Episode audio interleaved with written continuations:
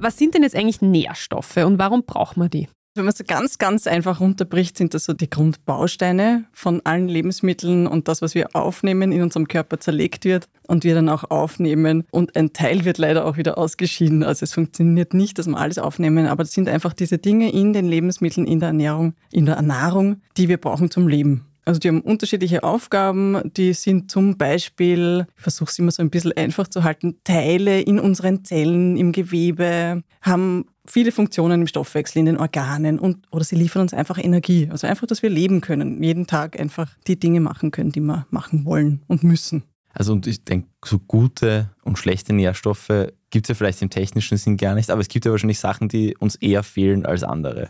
Ja. Zuckermangel haben wahrscheinlich wenige Menschen bei uns in, in unserer Ernährungsweise. Genau, also da wären wir bei den Kohlenhydraten generell. Ja, das ist so, also es gibt diese großen Nährstoffe, die uns eben Energie liefern. Das kennt jeder, Fette, Kohlenhydrate, Proteine. Und die Zucker würden jetzt zu den Kohlenhydraten zählen. Da haben wir grundsätzlich eher genug. Ja. Wobei man sagen kann, tendenziell sind wir jetzt in Europa in einer Gesellschaft, die bisschen ein Übermaß an Energie hat. Da ist tatsächlich interessant, auf die Nährstoffe zu schauen. Die Energie ist meistens nicht das Problem. Und der Zucker liefert halt auch viel Energie.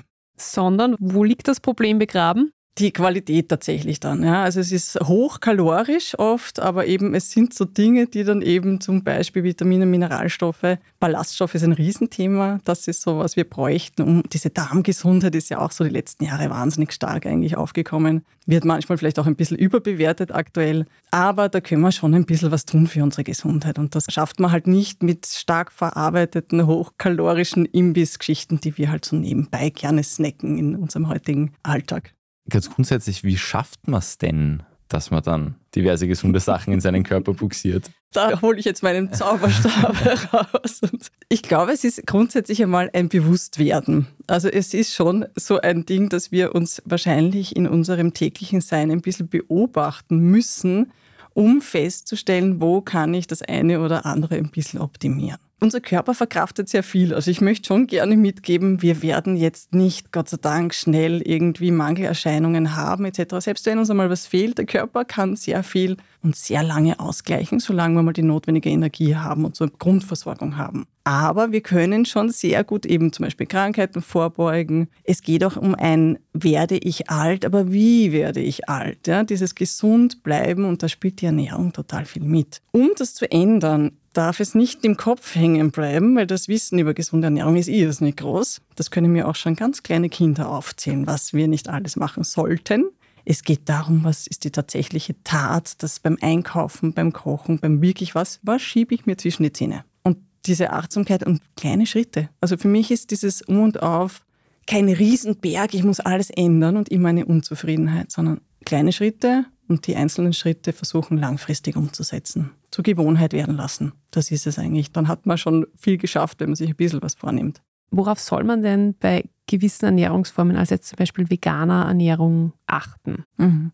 Also ich meine, vegane Menschen sind zum Glück, ich sage es jetzt mal zum Glück, meistens eben Menschen, die genauer hinschauen. Zum Glück, weil die wissen meistens auch, dass sie bestimmte Nährstoffe supplementieren müssen. Also B12 ist für die meisten dann doch ganz klar eben, dass sie das einnehmen. Wichtig vor allem wäre jetzt nicht nur bei vegan Lebenden, sondern generell Menschen, die mehr pflanzlich essen, weniger tierisch essen wollen, dass man nicht nur was weglässt. Das ist diese Geschichte, wenn ich die tierischen Produkte weglasse und nicht sinnvoll mit einem anderen Produkt, das mir eben diese Inhaltsstoffe liefert, und das sind vor allem die Proteine, die da ein großes Thema sind, in einer guten Qualität, dann wird es schwierig. Also nicht einfach mit Gemüse reicht in dem Fall nicht. Ja. Ich komme zum Beispiel über die Hülsenfrüchte nicht umhin. Ich muss eigentlich Hülsenfrüchte essen und da hat man dann immer das Problem, ich mag eigentlich keine Hülsenfrüchte. Dann wird es schwierig. schwierig, genau.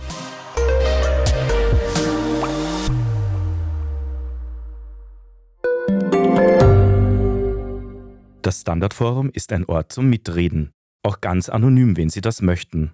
Freier Diskurs bedeutet auch, die Balance zwischen Meinungsfreiheit und respektvollen Umgang zu halten. Das macht dann das Moderationsteam mit Hilfe von transparenten Community-Richtlinien. Sie können Ihre Meinung zu tagesaktuellen Themen abgeben oder sich in den Community-Foren über unterschiedlichstes austauschen, was auch immer Sie gerade beschäftigt. Egal ob Sie aktiv posten oder Beiträge anderer bewerten. Ihre Stimme findet Anklang bei über 100.000 aktiven Userinnen und Usern. Einfach bei dst.at/forum anmelden und losreden.